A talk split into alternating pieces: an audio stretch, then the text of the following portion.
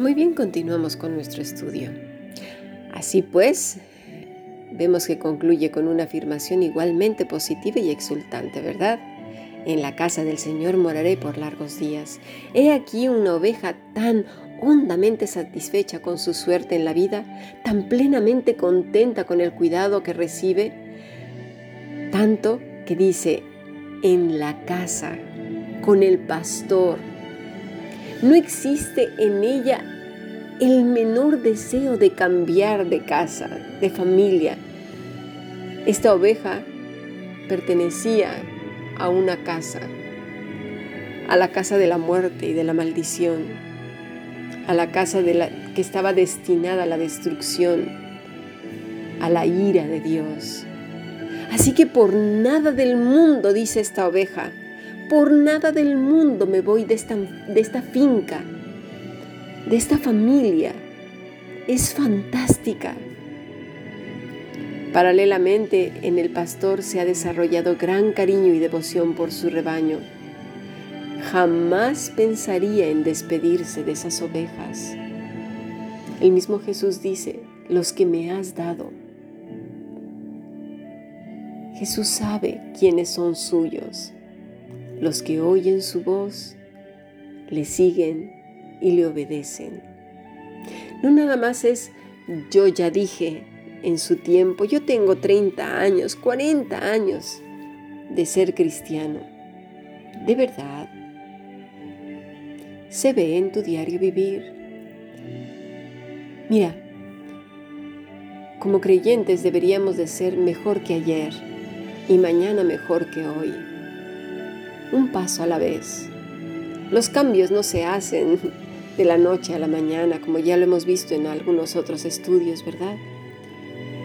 Vimos en algún momento dado que el bambú, por ejemplo, simplemente para que brote desde debajo de la tierra, necesita 7 a 8 años. Solamente para que brote desde debajo de la tierra. Habrá otras plantitas que surjan con más facilidad, pero siempre los árboles que dan frutos tardan mucho tiempo. Esto no quiere decir que nos vamos a dormir en nuestros laureles y vamos a esperar muchos años. Pero proponte esto.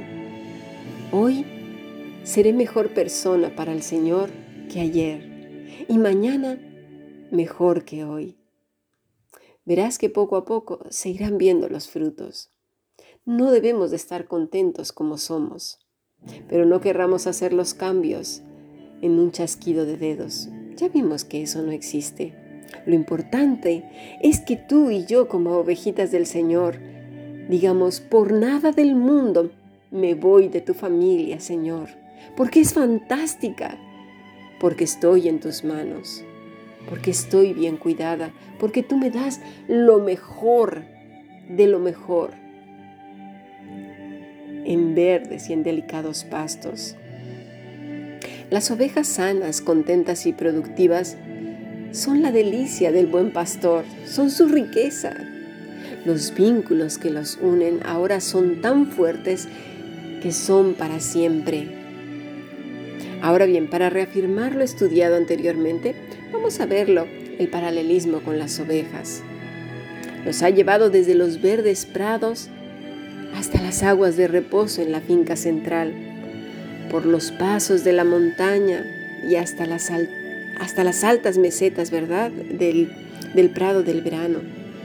Ha llegado el otoño con sus tormentas, sus lluvias y granizo que impulsan a las ovejas cuesta abajo de regreso a la finca central para allí pasar un largo y tranquilo invierno. En cierto sentido esto es volver a casa.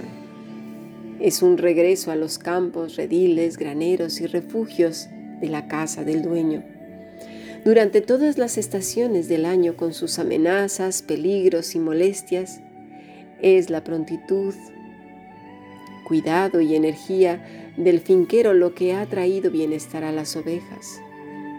Con un sublime sentimiento de serenidad y contento, ¿qué hace esta afirmación? En la casa del Señor moraré por largos días. Entonces, como hemos visto, lo que aquí se llama casa es familia o el rebaño del buen pastor. La oveja está tan satisfecha con el rebaño al que pertenece, con esa prosperidad del pastor, esa prosperidad de amor, de cariño, de cuidado, que no tiene el menor deseo de cambiarlo. Es la conciencia de pertenecer a esa familia y de que su mente vuelve y vuelve a meditar en que ella pertenece a la familia del Señor. La vida tiene muchos reveses y hemos hablado tanto de hacer lo pequeño grande y lo grande pequeño. Pero es tan difícil que eso entre en nuestro corazón. A nivel cognitivo lo entendemos, decimos que sí, lo afirmamos y de hecho lo llegamos a hablar. Pero cuando nos suceden cosas en nuestra día a día, el corazón es terco, es tosudo, es tan difícil. Tenemos a veces tan puestos los ojos en nuestro ombligo que dejamos de ver lo que sí tenemos. Mira, mientras escuchas este estudio, piensa en lo que sí tienes. ¿Puedes ver? ¿O puedes oír? ¿Puedes comer? ¿Tienes una cama donde dormir? ¿Tienes ropa puesta? ¿Tienes un humilde techo donde refugiarte? Recordemos a Elías que anduvo viviendo en cuevas, o a Juan el Bautista que vestía bastante rústico y solo una pieza de ropa era lo que él tenía, no tenía sus maletas y todos sus armarios. Vivía en cuevas. Muchos de nuestros antepasados vivieron guerras, revoluciones, persecuciones y se sentían agradecidos. Es más, hoy mismo muchos hermanos alrededor del mundo han vuelto a vivir como Elías o como Juan el Bautista. Otros están sufriendo muchos dolores en su cuerpo y discapacidades. Pero todos ellos y nosotros debemos de tener en nuestro corazón que es por un breve periodo de tiempo. La vida es como una sombra, es como el día que hoy está y mañana ya no. Vivamos un día a la vez. El Señor tiene cuidado de los suyos y llegará un día en que seremos consolados y confortados. No te desesperes. Ten calma. Entre más grites, entre más llores, entre más te centres en lo que te está doliendo, será más difícil para ti. Y te lo digo desde el, desde el conocimiento. Yo sufro neuralgias muy fuertes a causa de un daño en mi médula espinal. Mi vida se, se caracteriza por el dolor. Te entiendo. Hay situaciones críticas pero si nos centramos en el dolor, en lo que nos aflige, estamos centrando toda nuestra atención y nuestra energía en eso. Céntrate en lo que sí tienes. Llegará un día en que seremos consortados, confortados y consolados, de verdad. Corramos con paciencia esta carrera.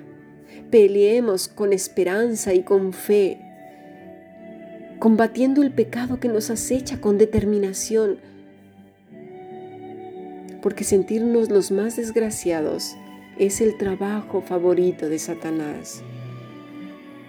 Y hay del ingenuo que le hace caso, que se sienta a tomar su cafecito con él, con galletitas y todo para alimentar el ego. No, no, no, tienes que tener tu mente lista.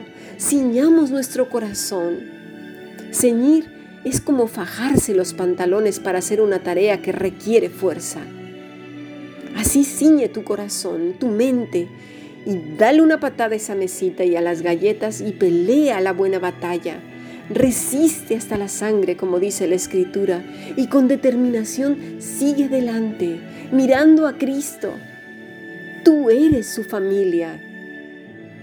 Tú eres de la casa de David, de la casa de Abraham, de la casa de Jesucristo. Eres familia de Dios.